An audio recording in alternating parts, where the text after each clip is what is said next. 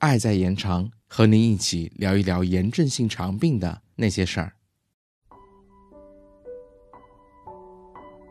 Hello，大家好，欢迎回到 CCCF 小课堂。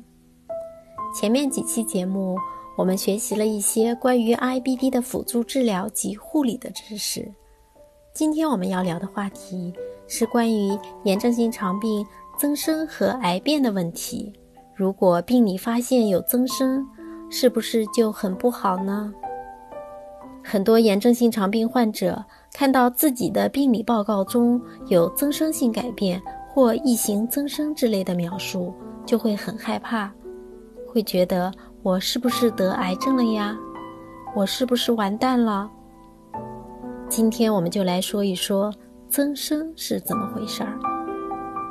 我们知道，生命起源于一个受精卵细胞。通过不断的细胞分裂增殖而形成一个生命体，这个细胞分裂数目增多的现象就叫做增生。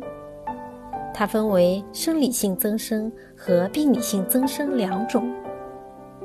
生理性增生是正常限度内的，比如怀孕时子宫壁平滑肌细胞的增生和肥大，是为了适应子宫的长大，容纳胎儿。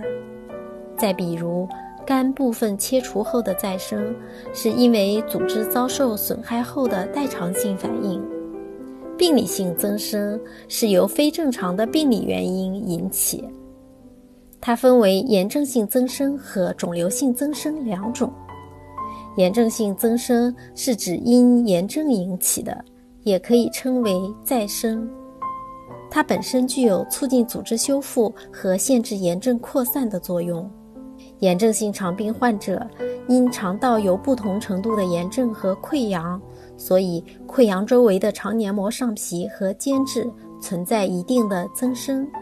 有时增生过长，就形成了我们所说的炎性息肉。当炎症缓解和愈合后，这些炎性息肉就会随之消失。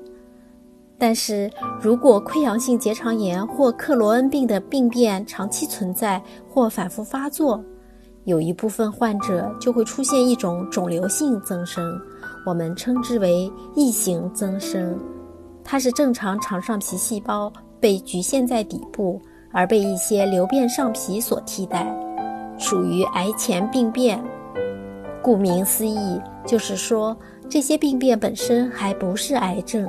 但是不治疗就有可能进展为癌，而且往往是腺癌。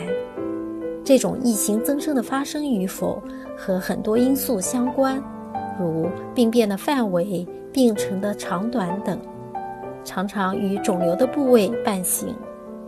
根据大体表现，炎症性肠病的异型增生又分为三种形态：扁平型、隆起型和伴发的腺瘤。扁平型通常不明显，在内镜下不容易被发现，需要在病理显微镜下确诊，相对容易漏诊。隆起型因与癌密切相关，其中有百分之六十五的患者有癌灶存在。隆起型是结肠切除术的手术指征。有些病理报告对异型增生分类依据另一种维也纳分类系统。将炎症性肠病的异型增生分为五种类型，其中要特别注意高度或重度异型增生的防治，而浸润性瘤变即为癌。从慢性炎症到异型增生再到癌，通常是一个长期的过程。在整个过程，特别是在过程的早期，就对已经是低度或轻度异型增生的病变进行正确规范的治疗，控制炎症，就可以发生逆转或消退。因此，我们患者不需要对此过于担忧。但是，当肠道出现扁平型或隆起型异型增生，尤其是重度异型增生或高级别上皮内瘤变的病灶时，需要引起大家的重视，因为这些病变有时可以很快的发展为癌，而早发现、早防治的重要手段之一，就是定期进行肠镜检查和活检。一旦发现合并异型增生，就必须严格随访，甚至手术治疗，尽可能在异型增生进展为肠癌之前进行干预和治疗，从而有效地保证患者的生存时间和生活质量。好了，我们把今天说的内容总结一下。增生不是癌，异型增生也不是癌，但当出现重度异型增生时，需要引起高度重视。规范治疗和规律随访是防治肠癌的最佳组合，所以各位小伙伴们记得不要惊恐，按时检查治疗哦。我们下期再见。本期主播小丫，供稿医生李军。后期剪辑小来。